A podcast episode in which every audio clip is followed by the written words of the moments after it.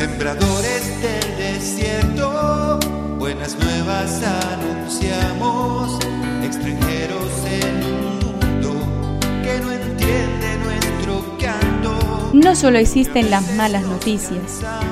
Te invitamos a escuchar esta buena noticia que Jesús, que quiere renovar al hombre, hoy tiene para nosotros. Que me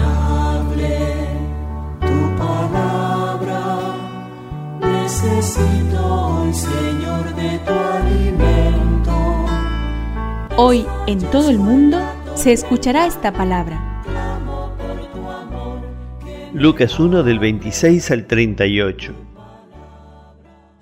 En el sexto mes el ángel Gabriel fue enviado por Dios a una ciudad de Galilea llamada Nazaret, a una virgen que estaba comprometida con un hombre perteneciente a la familia de David llamado José.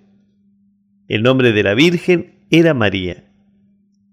El ángel entró en su casa y la saludó diciendo, Alégrate llena de gracia, el Señor está contigo.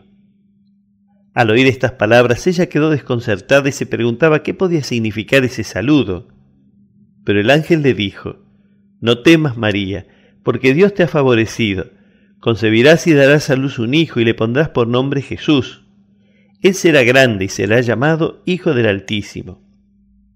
El Señor Dios le dará el trono de David su padre. Reinará sobre la casa de Jacob para siempre y su reino no tendrá fin. María dijo al ángel, ¿Cómo puede ser eso si no tengo relaciones con ningún hombre?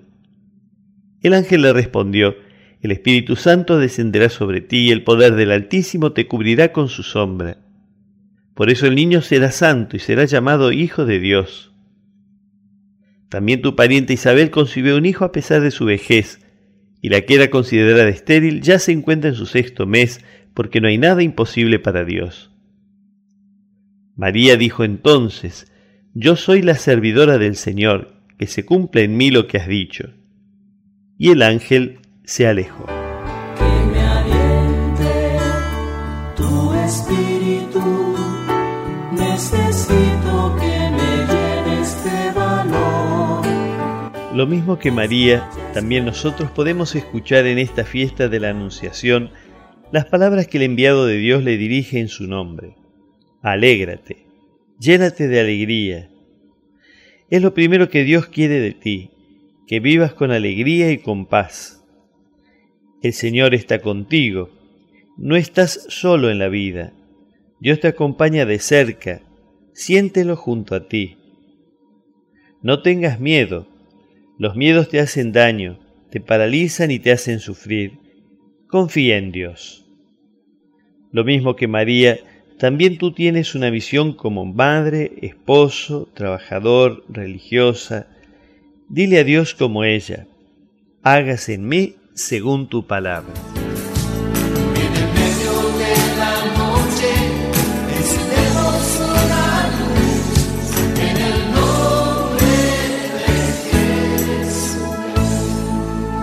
Es una contribución de la parroquia catedral para este tiempo en que Dios quiera renovar a su pueblo.